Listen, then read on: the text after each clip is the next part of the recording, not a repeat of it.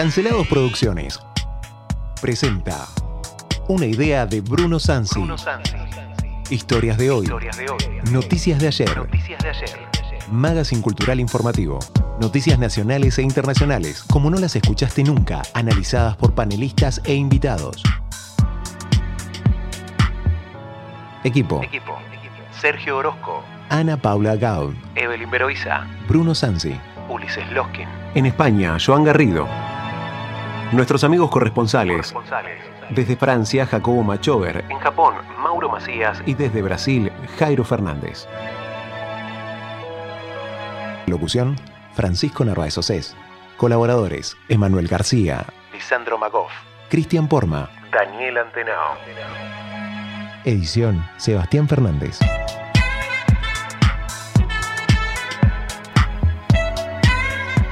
Muy buenas tardes, ¿cómo están ustedes? Impresionante sábado 15 de abril y nos encontramos acá en Historias de hoy, noticias de ayer con una mesa espectacular. Antes que nada, decirles que el señor Lucho Santana nos está poniendo en el aire, el crack de los controles, el que maneja el Enterprise.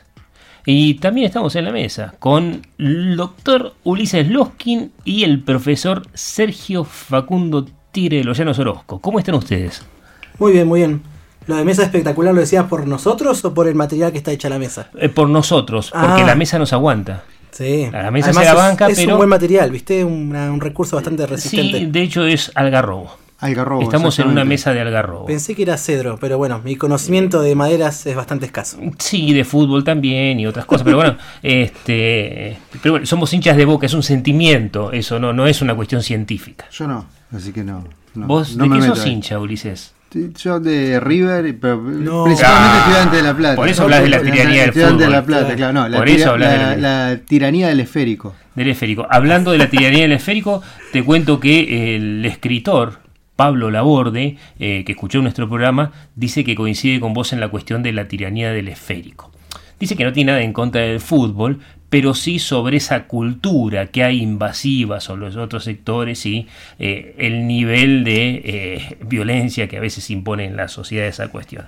Así que aprovechamos y le mandamos un gran saludo a él y a Mónica Bertale, que nos escuchan online, en este caso. Está muy bien, está muy bien. Saludos. Así que bueno, y qué día interesante hoy. Eh, digo, casi va a ser un programa, no te digo completo de efemérides, pero son impresionantes. Parece que el mundo giró en abril en la historia de la humanidad. Parece que sí, hay de todo, hay un montón de noticias, incluso también dando vueltas. Yo estaba mirando los portales, eh, lo que está sucediendo acá en el país, en el mundo, mundo conmocionado. Recién estaba mirando eh, algunos enfrentamientos en Sudán.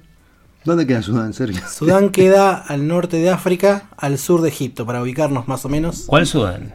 Sudán del norte o Sudán del sur. Hace poco se separaron. Entonces, país nuevo. Sí. Sudán del Sur, país nuevo.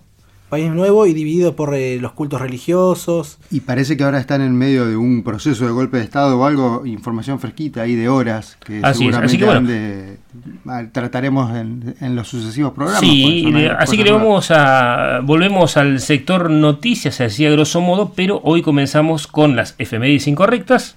Vamos a hablar un poco de eso, decíamos, es un mes súper cargado y después vamos a hablar de noticias internacionales y de actualidad ya más relajados, no tan corridos por el tiempo en el programa. Así que acá estamos de vuelta y el señor Lucho Santana ahora nos abre la cortina de las efemérides. ¡Soldados! ¡Pelar los sables!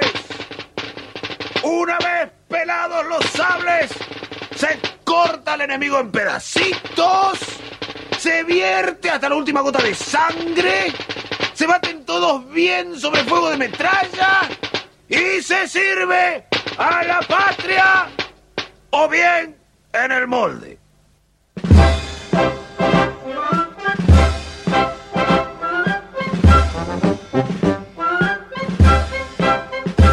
Historias de hoy, noticias de ayer. Presenta Ya el sol asomaba en el poniente, Historias de guerra, Efemérides incorrectas. Las que nadie quiere recordar.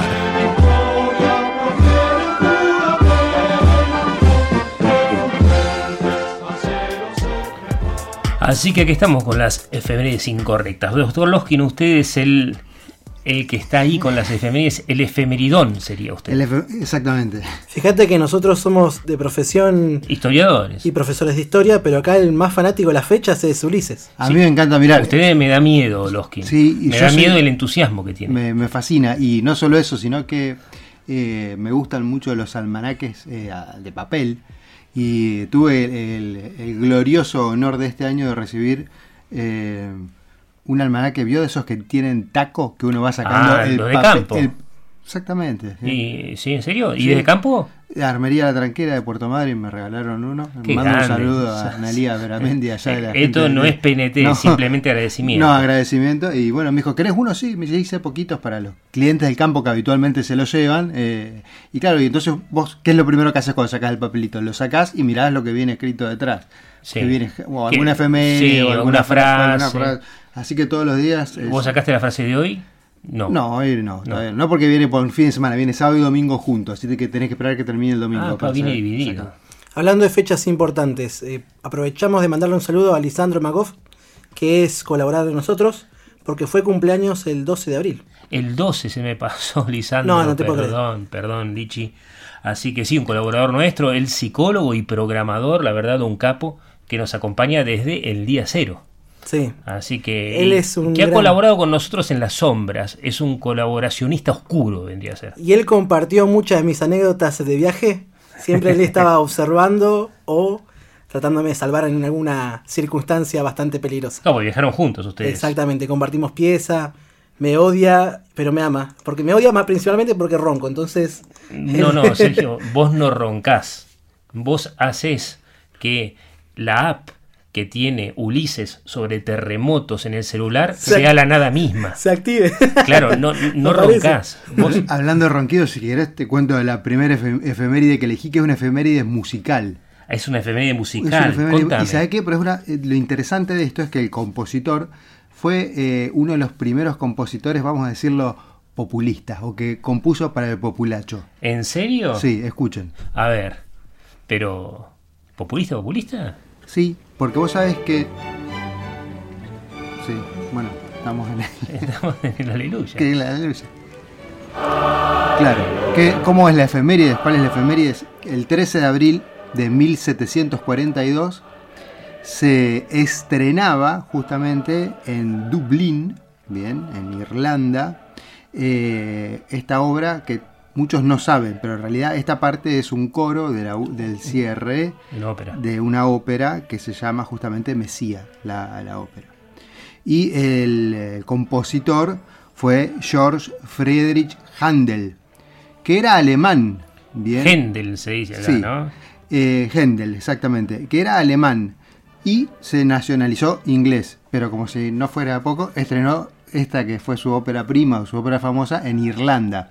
¿Y por qué eh, el primer eh, compositor eh, para el populacho, populista? Porque en aquella época, o sea, estamos hablando de música barroca, eh, la- las, mm, eh, las composiciones se hacían a pedido, ¿no? Entonces venía un duque, un marqués o algún pontífice importante y te decía, yo quiero que me compongas una obra, pum, te ponía la tarasca encima. y ¿Cuándo fue esto? Esto en 1785.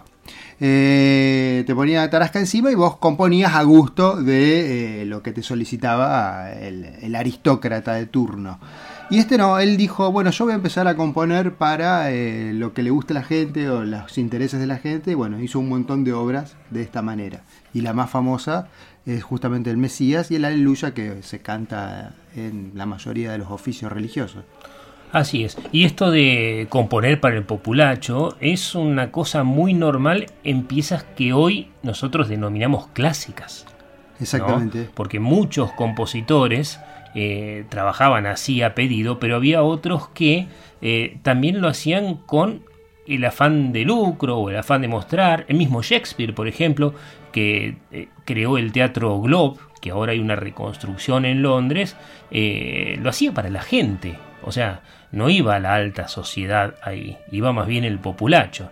Y, y el primero que empieza a crear eh, para la misma época que Henry en realidad, que es Mozart, el primero que empieza a crear eh, la música a pedido. O sea, es el primer freelancer de la música. Le va requete mal. Recontra mal. Después Beethoven agarra la onda y, y le empiezan a pagar bien. Es el primer bien pago Beethoven. Pero antes, como vos decís, era un noble, era la iglesia, era un mecenas. Pero no existía el mercado libre de la música. Pero se inaugura en esta época. Exactamente, se inaugura en esta época porque eso- por eso se llama justamente el primer compositor moderno, para decirlo de alguna manera, a diferencia de por ahí que, ah, mira, es música clásica, no, es el primer compositor moderno. Mira, yo te doy, hablando de música, un tema ahora y vos decime a quién te suena, otro compositor espectacular que la gente en general no sabe que es compositor.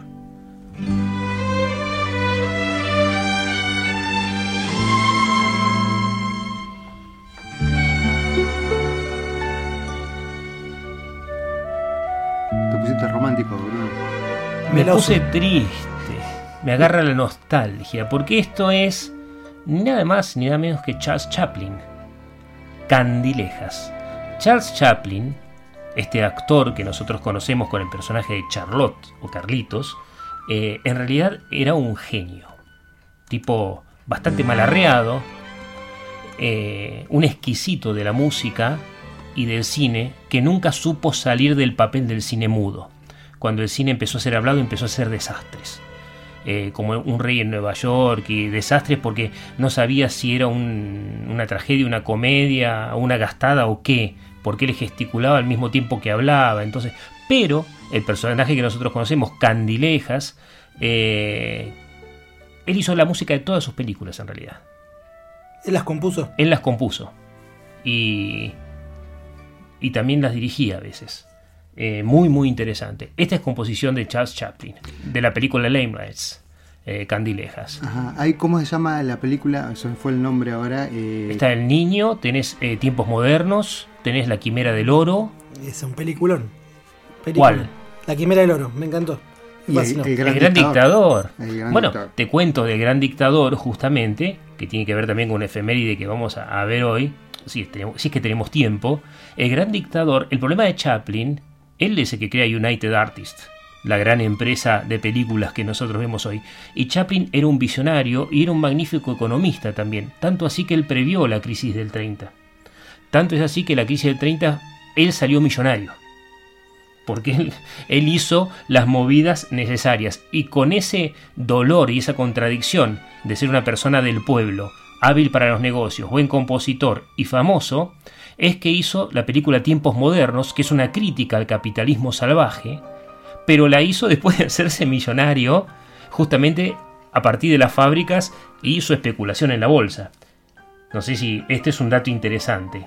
Eh, y él lo vio venir, la crisis del 30, y también vio venir la Segunda Guerra Mundial. Cuando él hace el gran dictador, como él es inglés y hablaba en contra de Hitler, cuando Hitler era un genio para los norteamericanos, lo echaron de Estados Unidos y se tuvo que ir a Francia a terminar de filmar El Gran Dictador en el año 1938 empezó, 1939 terminó y empezó la guerra y no más. O sea que él lo vio a Hitler como un dictador ridículo y asesino antes que todos. Y lo dejó expresado en el arte. Y por eso se peleó con los norteamericanos. Lo echaron, recién en la década del 70 le pidieron perdón. Porque él se fue a vivir, terminó en Suiza y la embajada, después del gobierno norteamericano tuvo que pedirle perdón. Sí, Así eh, que un genio, Charles Murió Chaplin. en 1977, justamente. eh, y había nacido un 16 de abril de 1889. El detalle que me olvidé. El detalle que te olvidaste, de ahí, Bueno, perdón, de por ahí eso la, la- la efeméride. Me fui con la música. Te fuiste con la música, sí, sí. De, de ahí la, la efeméride. No, cualquiera, es- cualquiera yerra. Es impresionante cómo las películas de Chaplin, a día de hoy, siendo películas mudas, en blanco y negro, siguen siendo actuales. Y uno piensa, bueno, son películas viejas, capaz que las nuevas generaciones no, no les puede llegar, no les van a gustar. Pero por ejemplo, eh, tiempos modernos, eh, hasta el día de hoy que a veces uno la usa para trabajar en la escuela y Para enseñar la clases. revolución industrial, la crisis A los chicos 30. les encanta, a los chicos les fascina porque además es, es graciosa y toca temas muy complejos, eh, muy duros, y una forma a veces con humor y otras veces, como decís vos, con mucho drama y con muchos sentimientos. Sí, en general, Chaplin es drama. Pasa que le pone humor. Si vos te pones a fijar, eh, el chico, un nene de la calle, si te pones a mirar el desastre humano de la quimera del oro, ¿no? Los buscadores de oro y toda esa pobreza que tienen. Eh, vos te reís, él consigue hacer que te rías de lo ridículo que parece estar pobre. Sí, hay una película reciente que es justamente The Artist o El Artista que se conoció acá con Jean Dujardin que está hecha en homenaje a Chaplin. Ah, no, no justamente. sabía. Es la es una, eh, es del 2000 2011, sí, es una película en blanco y negro, muda, eh, que es justamente el problema que tiene un actor al- que está él con su perrito, que son como actores de aventura y lo demás, que es el problema que tiene el actor de, al, al transitar del cine mudo al cine hablado. Se las recomiendo a todas. La película se llama The Artist eh, de, con Jean Dujardin. Bueno, yo voy a cometer una transgresión también. Del año 1992, con un artista espectacular, cuando no salva al mundo en su traje de Iron Man, eh, actúa de Chaplin. ¿Sí? Así que interesantísima, muy buena la película con Robert Downey Jr. Muestra la plasticidad de Chaplin a través de la misma plasticidad de Robert Downey Jr., que es superlativa. Pasa que estamos acostumbrados A a verlo. en películas de acción. ¿no? Así que nos vamos un segundito a la pausa y ya volvemos con ustedes.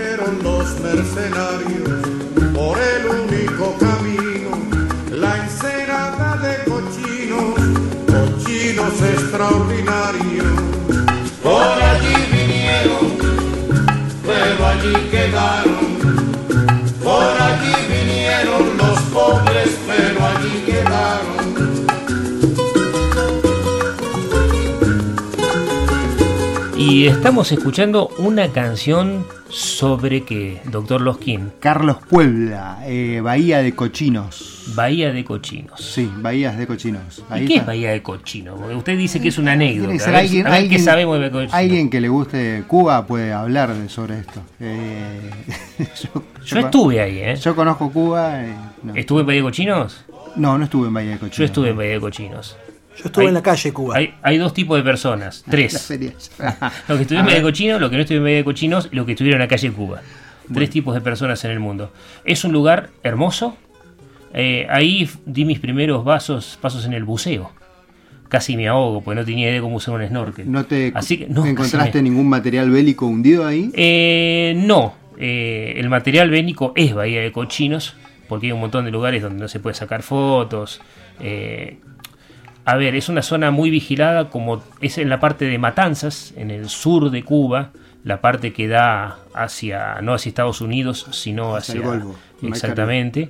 Eh, y eh, Bahía de Cochinos en realidad es Bahía de Cochinos, Playa Girón y Playa Grande que era donde yo me quedaba, que es donde sucedieron las acciones bélicas más importantes. Pero bueno, cuéntenme ustedes. El 17 de abril de 1961, una operación conjunta entre la CIA y los Estados Unidos eh, y un grupo de cubanos disidentes que habían eh, huido hacia los brazos acogedores de Estados Unidos eh, tras la- el triunfo de la Revolución cubana, organizaron eh, una especie de, ¿cómo decirlo?, escaramuza o intifada, eh, si les, les parece Sí. bien, para eh, intentar derrocar al gobierno de eh, Fidel Castro. Una reconquista, ¿no? Algo así como una, Una, especie de reconquista, eh, quisieron eh, de- eh, ir a decir, bueno, nosotros vamos a traer libertad y le fue como muy mal, la Claro. verdad. Recordemos que en ese entonces eh, Fidel Castro era una figurita nueva, ¿no? Y eh, se había reunido con la CIA inclusive antes de derrocar a Fulgencio Batista y les había prometido una cierta americación y liberalización de Cuba. Y había hablado en contra del sistema comunista, inclusive cuando toma el poder, él despotrica contra el comunismo, pero después se empieza a dar vuelta, ¿no? La conveniencia geopolítica del momento hace que se convierta en un peligro para Estados Unidos. Exactamente, porque recordemos que habían eh, el gobierno de Fidel Castro toma el poder en 1959, ya habían transitado unos años, bueno, Estados Unidos ahí estuvo midiendo qué es lo que pasaba en plena Guerra Fría y decide organizar esta escaramuza para, bueno, intentar derrocar a Fidel Castro. ¿Cuánto duró, Sergio? 61 horas, 61, 65, depende de la fuente. Esto fue en el año 61. Sí. El año anterior en Cuba ya habían restablecido relaciones con la Unión Soviética, es decir, que ya habían empezado las alarmas y obviamente habían empezado la campaña de nacionalizaciones de empresas norteamericanas dentro del territorio cubano. Entonces, expropiaciones. sí, Pues exactamente. nacionalizar Sí. es una cosa, expropiar es otra. Claro, son nacionalizaciones con expropiación, no es que las compraron, Claro. Y ni pagaron algo a cambio. no nada más. Bueno, la brigada que se había armado se llamaba la Brigada 2506 y fueron, mirá, yo te voy a decir con qué fueron. Fueron con eh, armamento que les prestó Estados Unidos y fueron con 8 aviones de transporte C-46, 6 aviones de transporte C-54, 16 bombarderos A-26, o sea, fueron, no, no fueron improvisados. ¿sí? 5 tanques M41 que eran rezago de, de la Segunda Guerra Mundial. Jeep, cañones, morteros y camiones, 8 barcos y 7 lanchas de desembarco. ¿Qué, ¿Cuál es el problema con Bahía de Cochinos? Es un lodazal, es un pantanal.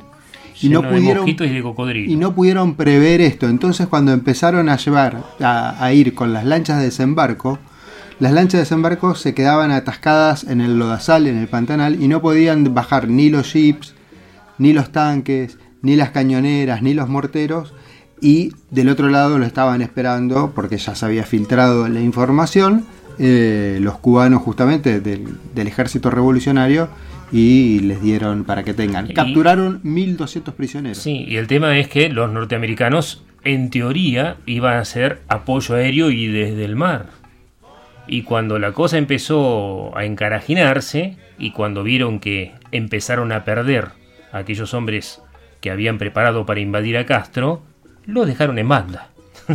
los, dejaron los dejaron en- a su suerte. En banda, 1.200 prisioneros que después fueron deportados de Cuba hacia Estados Unidos y que todavía hay algunos que sobreviven, ¿o no, eh, Bruno? Sí, de hecho no tuve la oportunidad de verlos, si bien los busqué porque fue en época de pandemia en Miami, eh, está justamente el centro, digamos, de excombatientes de la Brigada de Asalto 2506, ya son todos viejitos, este, y cuentan sus historias en un lugar en Miami, eh, hay que apartarse de Miami Beach, se llama Little Cuba, porque es un barrio básicamente cubano, ahí se habla español, en ese barrio. Vos decías recién, Ulises, que el drama del territorio, además de que los dejaron en banda, por decirlo así, entre comillas, además era bastante áspero la situación geográfica para llevar tan cantidad de armamento que me imagino que después de la expedición esa quedó todo para el gobierno cubano, para la sociedad cubana, ¿no? Ahí tenés información bastante interesante sobre tecnología y todo eso que encima va para el otro lado, porque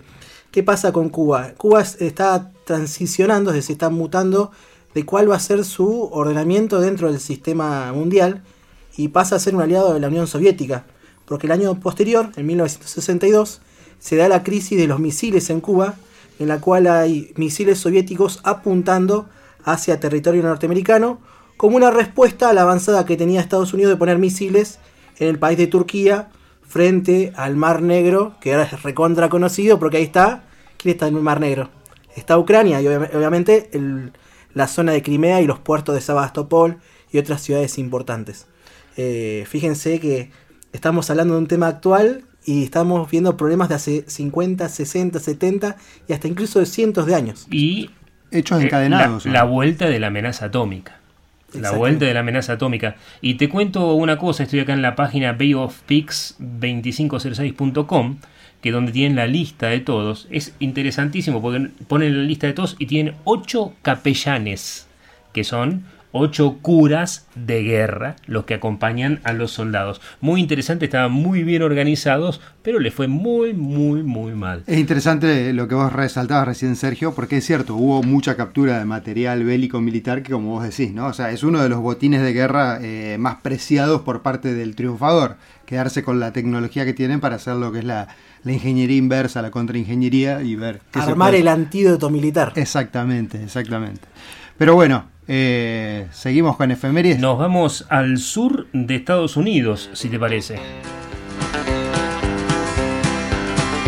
I'm a charger that charges through the night like an orange bolt of lightning, passing everything in sight. I'm El the gran Johnny Cash Johnny cantándole a un auto.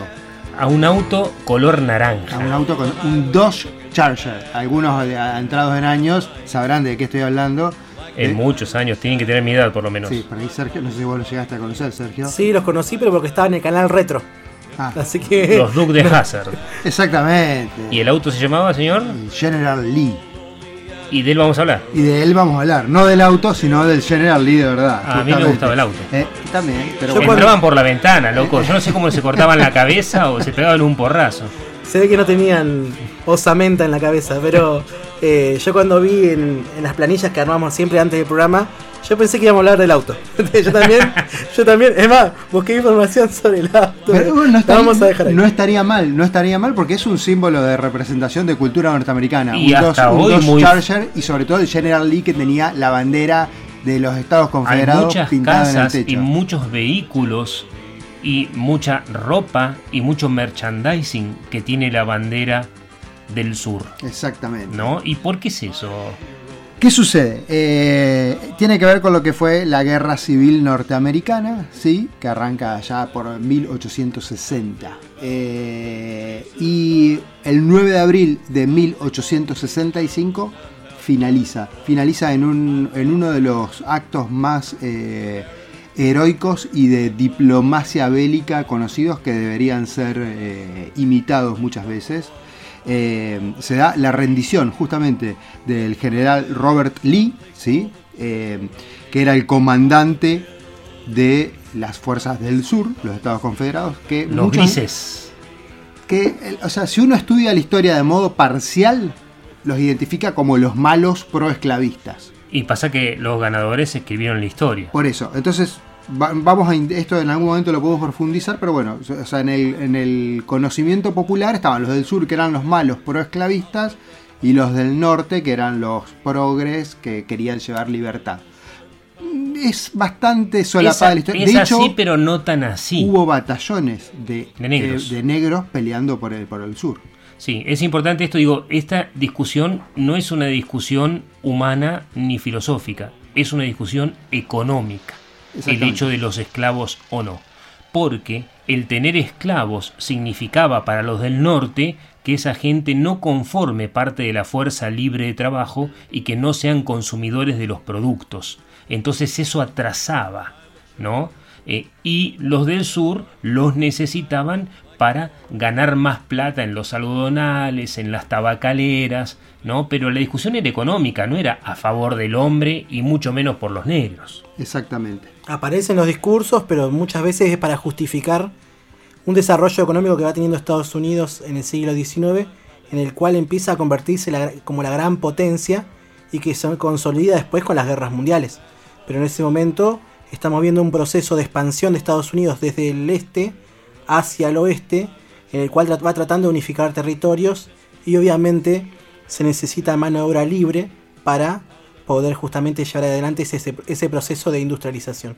¿Qué quiere decir esto? En vez de mantener al esclavo, le paga un salario, le sale más barato, le sale, es más rentable para mí porque no tengo que ni mantener a los hijos, ni cuidarles la salud, ni tenerlos en un territorio, ni construirle casas, simplemente les pago el salario y ya con eso ellos se arreglan y puede reproducirse la familia libremente. Sí, hay una película que yo siempre le pasaba a los chicos hace 25 años atrás, cuando empezaba en la docencia, que se llama Queimada, con Marlon Brando. es un inglés, ¿sí? Que es destinado a una isla del Caribe para generar una revolución, porque eran todos esclavos, y busca a un esclavo negro para que sea líder de esa revolución que se llama José Dolores. Y al mismo tiempo trata de convencer a la burguesía local de la isla, los terratenientes en realidad, que eran también los burgueses, en este caso coincidían, y les decía que los esclavos tenían que ser libres porque si no, no era negocio. Y el ejemplo que daba era, es como tener una esposa. Cuando vos te... El negocio es sexo, ¿no? O sea, esa es la mercancía. Si vos tenés una esposa, tenés que mantenerla, darle de comer, cuidarla, eh, aguantarla cuando envejece, soportarla. pero- Recordemos para, para si hay alguien que justo puso el dial que estamos hablando de una película. de ¿no? una película Ah, queimada con Marlon Brando. Está bien. Actor muy discutido por esa que- aquella escena en París que dicen que fue Una a violación. contravoluntad, sí. Pero bueno, acá la verdad que un papel espectacular, también que hace José Dolores, y decía que los negros, si la mercancía era sexo, los negros debían verse como una prostituta, que era más barato pagar por sexo que pagar, como dice Sergio, por todo el otro mantenimiento de una persona que no participa directamente en el mercado poniendo plata para comprar productos. Bien, excelente. En algún momento tenemos que abordar este tema de la guerra civil norteamericana y justamente para desmistificar que los del sur eran los malos proesclavistas porque la discusión de fondo que se daba era otra justamente. Resulta que entonces el general Robert Lee se reúne con mi tocayo, ¿sí? Ulises Grant, eh, que era el comandante de las fuerzas del norte, y eh, Los deciden- azules, están los azules y los grises. Exactamente, y deciden eh, acordar la rendición del general Lee eh, con unas pautas bastante interesantes que era que las tropas movilizadas desde el sur podían retornar a su lugar de origen y se les garantizaba como una especie de amnistía. Eh, o sea, no iban a ser ni perseguidos, ni juzgados, ni encarcelados. Y fíjate qué interesante que si tenemos tiempo después lo podemos relacionar con alguna de las efemérides que sigue. No se les iba a quitar ni las armas que portaban, ni los caballos. O sea, Ah. se mantenía su dignidad Se- como soldados. como soldados. A- aquellos que se rendían, o sea, del- frente al armisticio, ¿sí? O sea, se podían retirar, por supuesto, sin escaramuzas, sin eh, guerra, sin batalla, sin nada, en sus caballos, con sus armas, portando sus estandartes, cada uno para su casa, a retornar a su vida, ya medianamente eh, sabiendo que Abraham Lincoln, que estaba justamente como presidente, estaba por promulgar la decimotercera enmienda, que es cuando se declara definitivamente abolida la esclavitud, y ellos iban a tener que terminar de liberar a sus esclavos. Abraham Lincoln, que si lo pensamos y lo traemos en la historia y lo hacemos actual, era republicano, no demócrata. No era demócrata, O sea que no son los demócratas los que permitieron la liberación de los esclavos, justamente fueron los republicanos. Bien, ¿no? y vos si lo traemos para acá.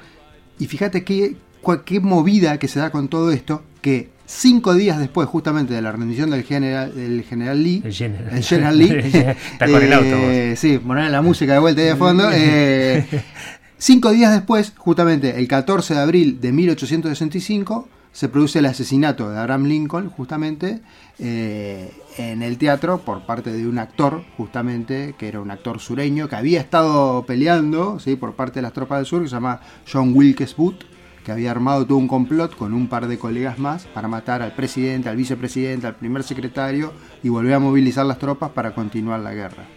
Así que impresionante. Sí, bueno, eh, terminamos un poquitito de escuchar este tema, lo subimos un poquito y nos trajo Sergio, inmediatamente vamos a enganchar con un cuentito de Eduardo Galeano. El arquero.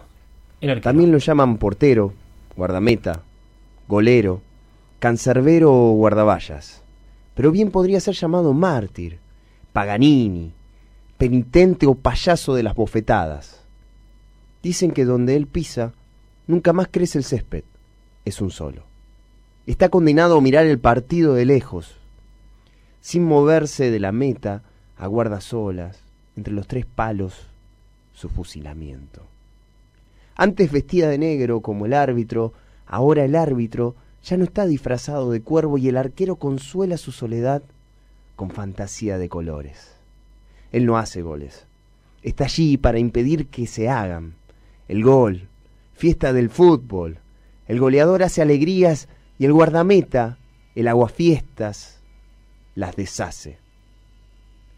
Lleva a la espalda el número uno. Primero en cobrar, primero en pagar. El portero siempre tiene la culpa y si no la tiene, paga lo mismo.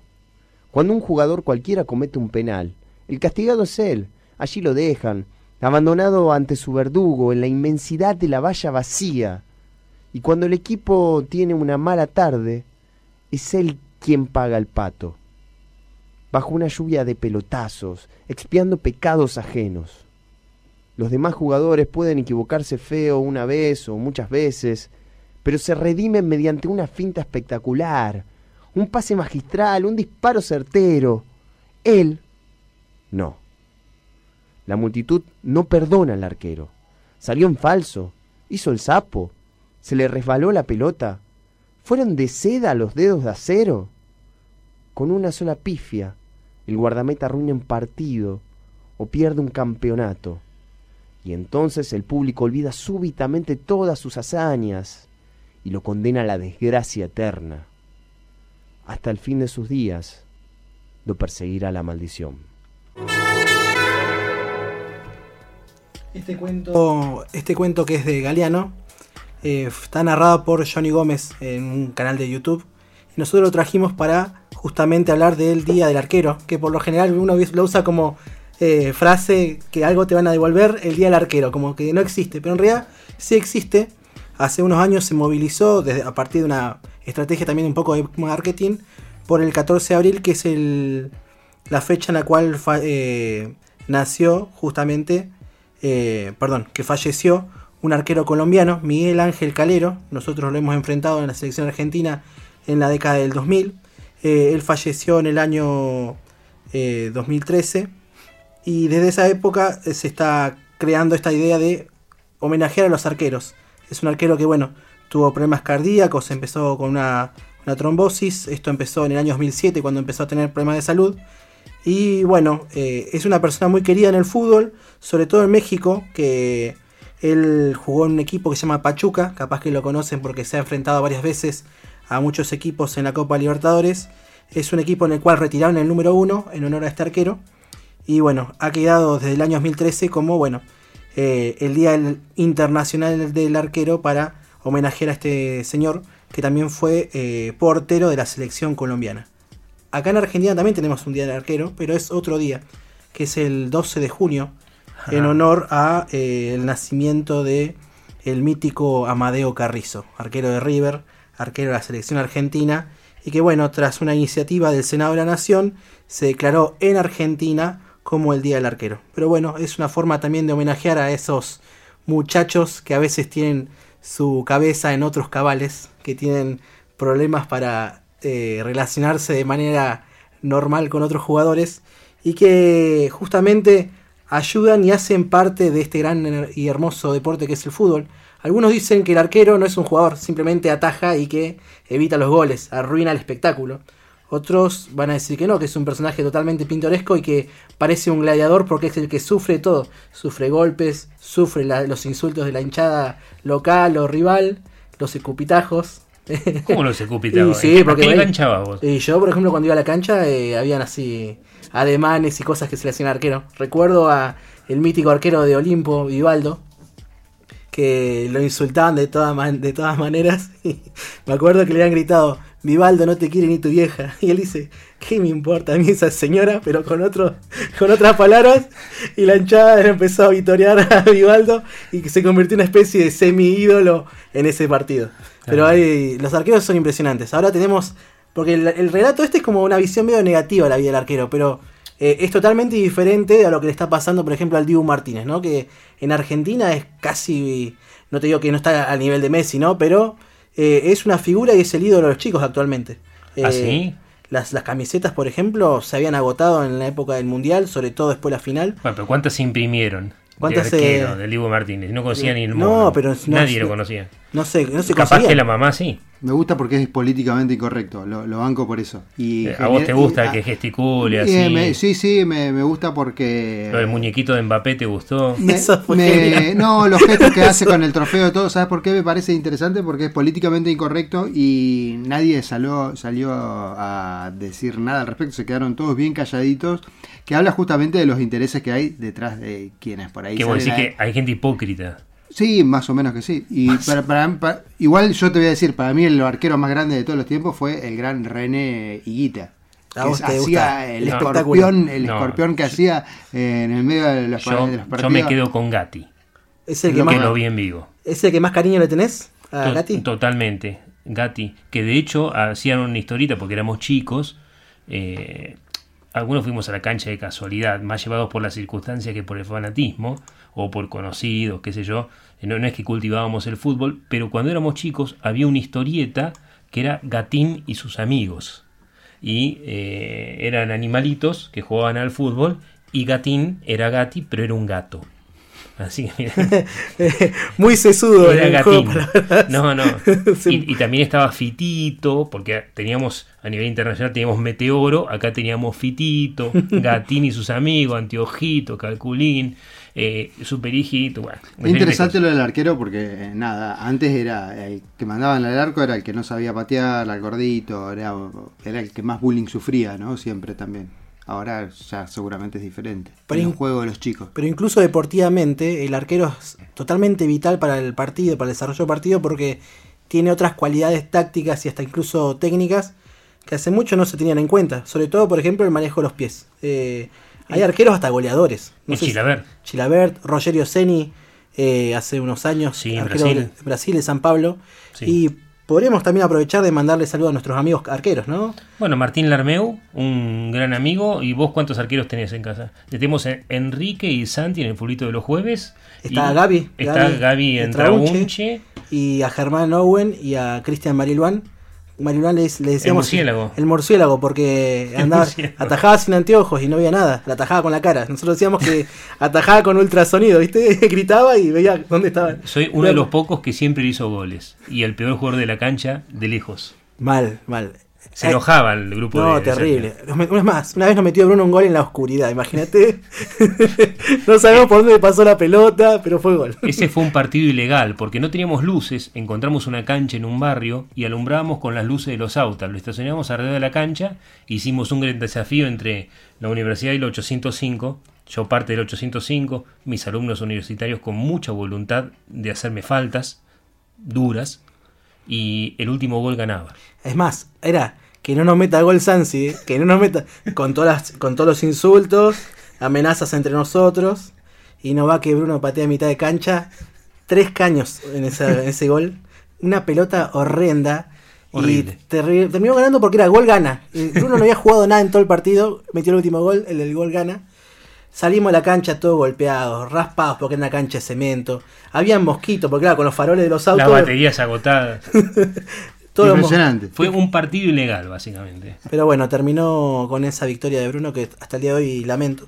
Pero bueno, el 14 de abril es el día del arquero. ¿Estamos cercanos ya a la tanda o podemos... eh, Ya nos vamos a la tanda, si te parece, y volvemos con lo que te plazca.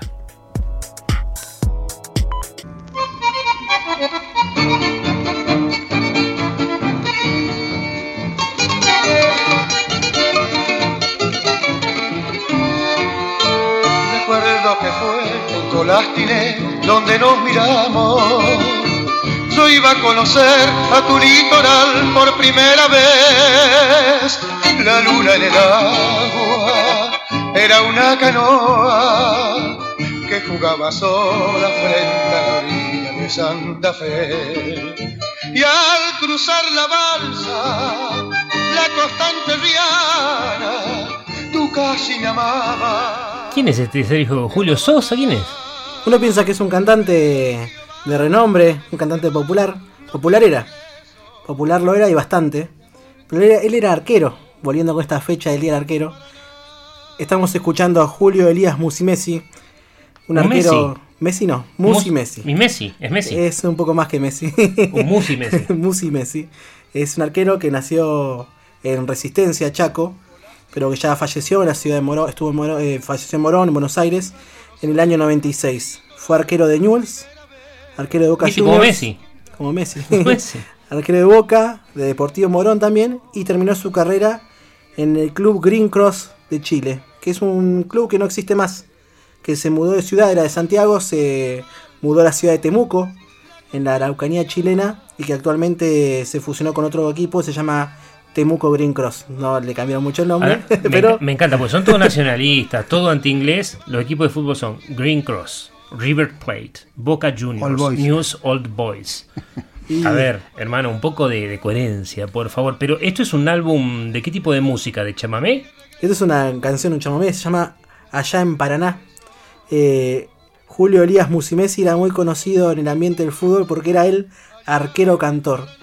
Y él cantaba justamente, no solamente, además de este disco, es un vinilo, me decías, ¿no? Que por el Sí, sonido se suena a vinilo. Suena a vinilo, es un disco que se llama Viva Boca, pero que tiene canciones de Boca y en este caso una, una especie de cover. De, Profesional. Sí, sí, un grande, un grande. Además era conocido porque también en el vestuario de Boca cantaba estas canciones y los, los jugadores lo, lo amaban. Que viste que Boca estaba muy emparentado con esto de la cultura popular. Estaba este arquero. Después de la película de Mundo Rivero, que canta unos tangos también ahí en el vestuario de, de, Boca, pero es en la película, no me acuerdo cómo se llama ahora. Eh, este señor, Musi Messi, paralelamente al fútbol, también se dedicó al canto y trabajaba en espectáculos públicos. Eh, tuvo su programa radial, ¿sí? Eh, LR2 Radio Argentina. Y bueno, justamente por eso fue conocido como el arquero cantor. Él lo que más hacía era chamamé. Eso es lo que popularizó a él. Eh, allá en Paraná, Paraná es mi ciudad natal y él hace referencia ahí a. ¿Vos sos paranicino? No, paranaense Ah. se dice. Paranaense. Ah, capital de la provincia No de Entre paranicino. enfrente a la ciudad de Santa Fe. Y es cierto, es- las dos ciudades están separadas por el, por el río Paraná, que entre las dos ciudades a esa altura tiene un ancho de aproximadamente 3 kilómetros y medio. Y está el río Colastiné, que es uno de los afluentes, o sea, una de las ramas del Paraná, que tiene una correntada importante. Yo he solido correr regatas en, sobre el río Colastiné en aquella época en la que nosotros, yo remaba en el Paraná Robin Club y nos cruzábamos. Robin Club, otro, Y otro nos inglés. cruzábamos hasta el Regatas de Santa Fe a, a- a correr con ellos que corríamos sobre el Colastine. Y el tema hace referencia a la balsa, porque no es una balsa de madera como algunos pueden imaginar. La balsa es un barco muy grande que se usaba antes de la construcción del túnel subfluvial Hernandarias, que es el que, con- que comunica las dos ciudades, Paraná y Santa Fe, que pasa por debajo del ¿Y río. qué llevaba la balsa? Los autos, los autos, los camiones, todo. E incluso, como un ferry. es un ferry, exactamente. Incluso eh, hoy en día los vehículos de gran porte que no pueden pasar por el túnel por tener, por ejemplo, productos explosivos o altamente de combustión o lo demás, tienen que cruzar en el ferry que cada vez sale menos, básicamente. Mira vos. Y bueno, hablando de Messi y Musi Messi, para aquellos que no tienen otra que escuchar el 20 porque están en el campo o en algún otro lugar un poco aislados, le contamos que Messi acaba de hacer gol. El Paris Saint-Germain le gana al Lens 3 a 1. Gol de Mbappé. Kylian Mbappé, el muñequito de, Del Dibu, Dibu. del Dibu.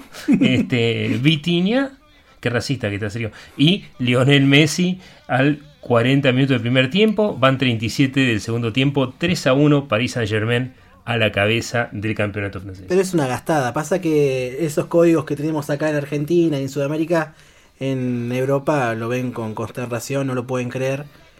No lo pueden creer ahora, porque hace 100 años, 50 años en Europa el fútbol era mucho más violento que en Sudamérica. Eh, ni hablar en Bueno, los antecedentes. No, ni hablar los antecedentes del fútbol y del calcio italiano, que es una es conocido por su violencia. Eh, pero está bueno estas fechas de fútbol y de Día del Arquero para trabajar temas de historia. Por ejemplo, este arquero eh, fue campeón de primera división en el 54 en Boca Juniors, en el 60 con el equipo chileno, pero en el 55 eh, salió campeón de la Copa América en Chile, en entre febrero y eh, marzo que se disputó el torneo.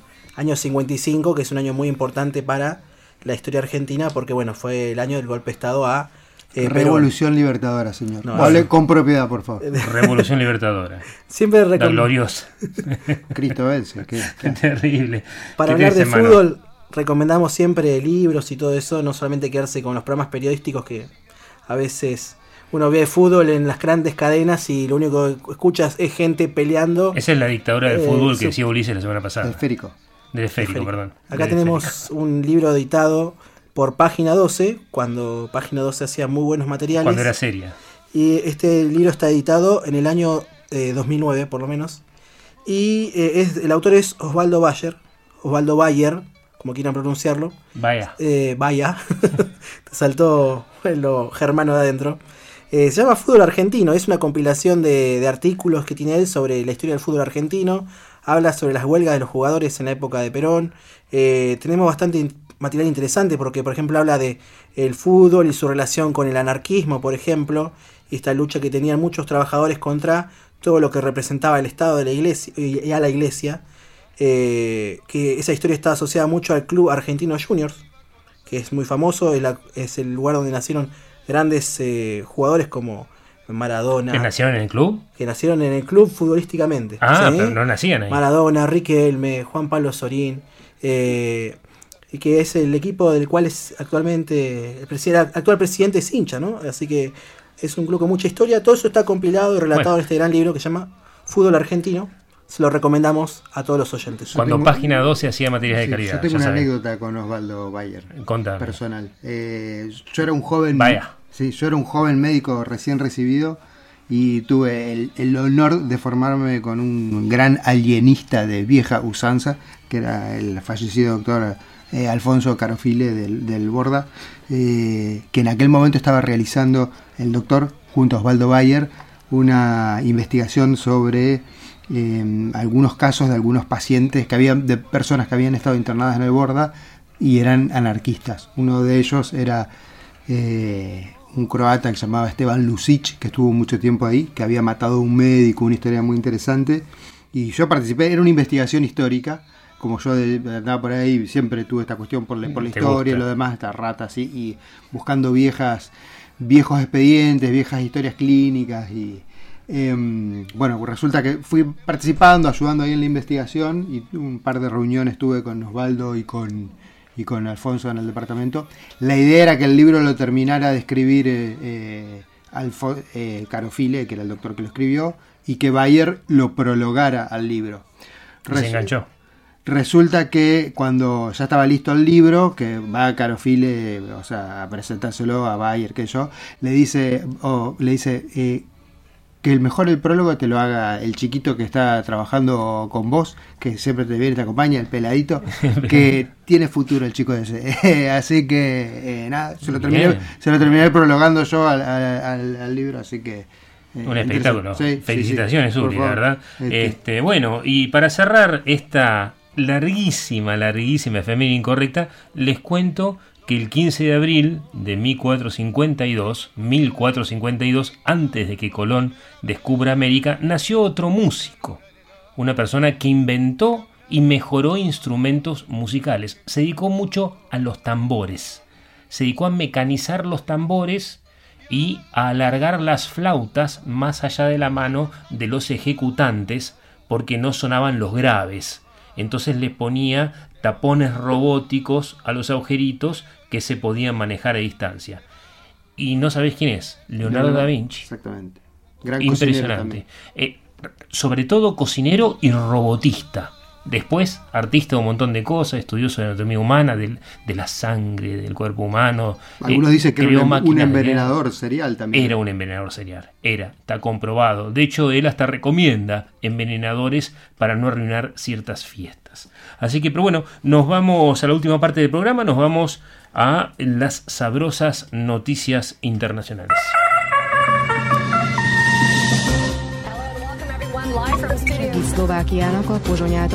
Se han vacunado ya en España con la primera dosis de Aumenta o cerco às novas estirpes do coronavírus.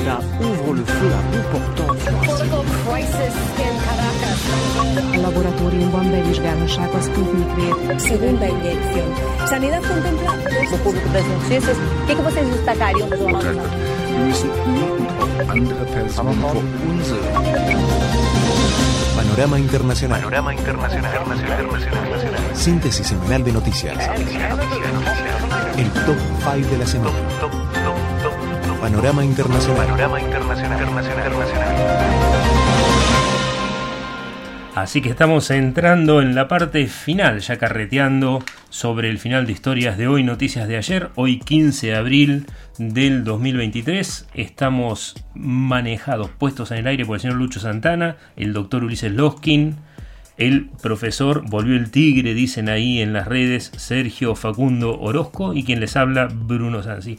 Les comentamos que, eh, tal como lo venimos dando en el aire del U20, en el programa del día a día, eh, ha habido una fuga de inteligencia del Pentágono eh, con documentos muy sensibles, sobre todo eh, sobre Israel, sobre Irán, sobre Inglaterra, sobre Corea del Sur, pero básicamente sobre la guerra de Ucrania y esta fuga de documentos que ahora Sergio nos va a contar cómo se dio.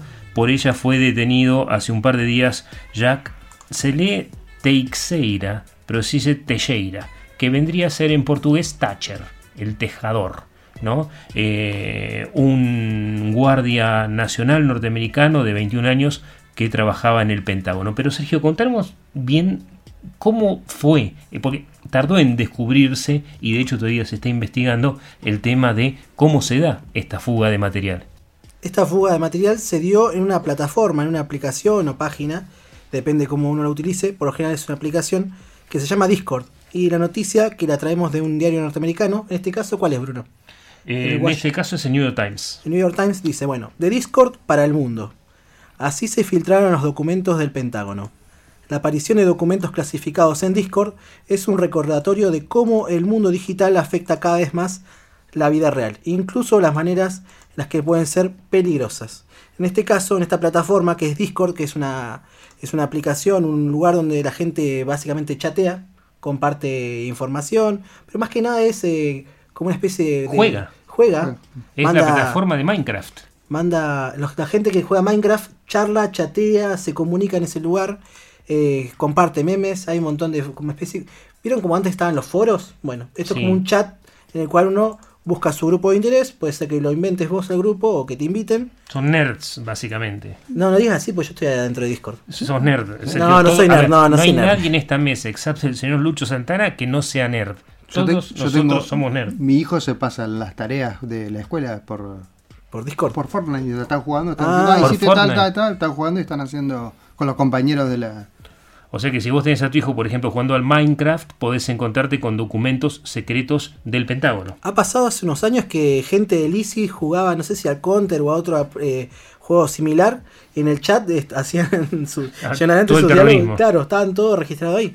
Entonces, en este caso aparecen documentos clasificados en el chat o en el grupo de un youtuber filipino que vive en Inglaterra, que tiene 20 años, es un, el perfil es Wow Mao, incluso la foto es Mao Zedong, aquel famoso líder de la revolución china.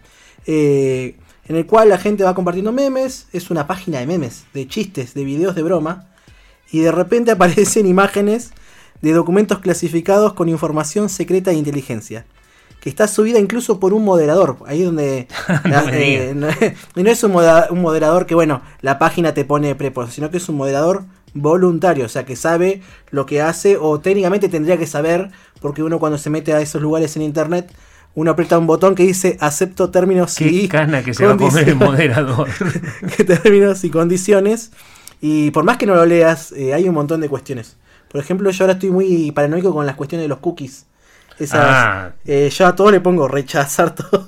Me tomo el trabajo. por la, a veces la página ni carga, ¿viste? Te muestra noticia del 98, pero prefiero evitar todas esas cuestiones.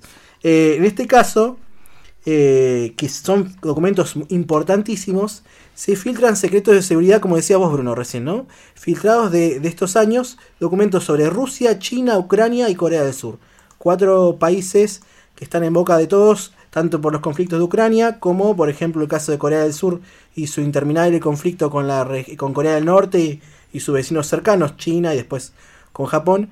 Y bueno, el caso de China es puntual porque es la gran potencia eh, que está compitiendo con Estados Unidos en el escenario internacional y que ha sido noticia en los últimos meses, sobre todo hace cuatro semanas, por mediar en la famosa cumbre eh, en la cual restablecieron relaciones Irán y Arabia Saudita. O sea que es información muy pesada. No, y de hecho eh, es información que pone en jaque la defensa ucraniana en este momento porque es como una radiografía de todas las posiciones ucranianas que están frente a los rusos, algunas hipótesis del conflicto militar, eh, algunos análisis muy profundos de esta cuestión. Digo, por lo que leo, es la primera vez, la primera vez en la historia que hay eh, desclasificación, vaciamiento, digamos, de documentos y no los tenemos en menos de dos o tres días.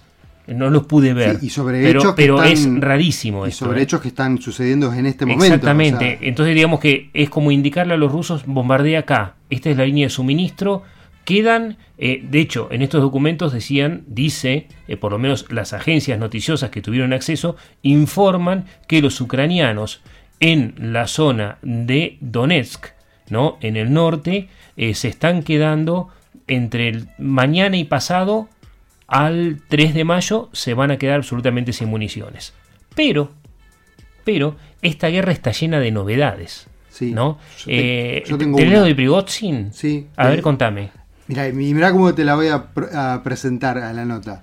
El próximo presidente de Rusia eh, dijo que... Es chef. Sí, es, co- es cocinero, tal cual, como Da Vinci. El próximo presidente de Rusia está diciendo que hay que poner fin a la operación militar en Ucrania. ¿Por qué digo, esto es mío, ¿no? El próximo presidente de Rusia, pero... Sí, pero lo charlamos ahora, ¿eh? Sí, eh, Prigozhin, que es el que era el chef de... Evgeny Prigozhin. Esa- Prigozhin. Era el cocinero de Putin, el líder del grupo Wagner, este grupo de El dueño, el dueño, el dueño. sí, que tantas veces hemos hablado acá. Eh, es como que está diciendo Putin, cortala, ya está, porque no hay manera de seguir sustentando la cuestión económica y tampoco nos estamos teniendo los resultados que queremos. Y lo que pasa es que Prigozhin está perdiendo hombres a mansalva. Recordemos que gran parte de los reclutas del grupo Wagner, que es un ejército privado, salen de las prisiones con la promesa de ser indultados de los terribles crímenes que cometieron si van a luchar al frente. Y en este momento, sobre todo en Bakhmut, que es una máquina de moler carne, pero literal, eh, por ejemplo, eh, la semana pasada los ucranianos, y yo les creo en esto, dicen que batieron a 4.600 soldados del grupo Wagner. ¿No? Una cosa impresionante. Y Prigozhin es el que les paga el sueldo. Entonces, a ver, ¿y por qué decís que es el próximo presidente? Porque es una persona que ha acumulado muchísimo poder en el último tiempo y es uno de los pocos eh, oligarcas rusos que sostiene este poder, o sea, al no haberse enfrentado a Putin directamente y está muy bien posicionado, tiene un ejército propio como para poder garantizar la acción que considere necesaria. Y ya hace tiempo él viene con estos mensajes de decir, bueno, vamos viendo cuándo ponemos fin a la guerra, cómo vamos acordando, en un Putin donde cada vez es menos aceptado a nivel mundial y tiene menos lugar dentro de lo que es la esfera diplomática. Parece una ¿sí? pared de frontón, Putin, este momento, le rebota todo. Es una cosa impresionante, impresionante. Y te digo más, sobre esto de los documentos, voy a hacer un paréntesis para hablar de la legalidad o no de publicar documentos. Porque hay el fallo que dio en su momento la Corte Suprema de Justicia, creo que no, no sé si era sobre el New York Times o sobre el Washington Post, dijo que publicar documentos secretos no es un delito. El delito es brindarlos, pero publicarlos dice que no, porque si son acciones de gobierno, existe lo que se llama el interés público y el derecho a saber por parte de la ciudadanía. Entonces, si estos documentos son publicados, que no los encontramos publicados en los medios, es la primera vez que no encontramos algo de forma rápida, y eso me tiene medio loco, ¿viste? Que nosotros que nos gustan los documentos secretos... Hay que jugar más eh, Minecraft. eh, se ve que me falta esa parte de O al, gamer. o al counter. Sí. O por lo menos aceptar cookies. No sé, Sergio, cómo es la cosa. No sé cómo es la cosa. Pero el tema es que eh, estos documentos no están publicados en este momento en ningún lado. Todos hablan de ellos, muestran pedacitos, pero nadie muestra el corpus como fue lo de Wikileaks. Pero digo, la Corte Suprema dice es legal publicarlos. Lo que no es legal es robarlos, ¿no? Pero si las cosas están disociadas, el que roba es uno, como fue lo de Wikileaks, fue Chelsea Manning, ahora es mujer, antes era un soldado, ¿no? Eh, él lo, los vació, eh, estos 3 tera que dio de información, que es muchísimo, eh, él va preso y todo, pero el que los publicó no necesariamente, según la Corte Suprema, ¿no? Por eso se suele acusar a Julian Assange de otras cosas y no de la filtración de documentos. Y tiene que ver con Treleu, y eso lo voy a decir, eh, y ahora Sergio, te dejo que siga con lo tuyo. La Corte Suprema de Justicia de la Nación hace dos días le dio la razón a los periodistas Jorge Lanata y Nicolás Wiñaski de cuando se dio lo de eh, el Langostino Santo. ¿Te acordás lo de Poseidón? Acá en Eh. Madrid que dijeron que eh, Norberto Jaguar estaría implicado con el narcotráfico, todo eso. Jaguar les hizo un juicio y en última instancia lo perdió porque la Corte Suprema dice que estando bien intencionada una investigación se pueden hacer diferentes hipótesis. Así que interesantísimo esto. Esta es la noticia. La Corte Suprema de Justicia este, le dio la razón a los periodistas. Digo porque se relaciona con lo de Estados Unidos también.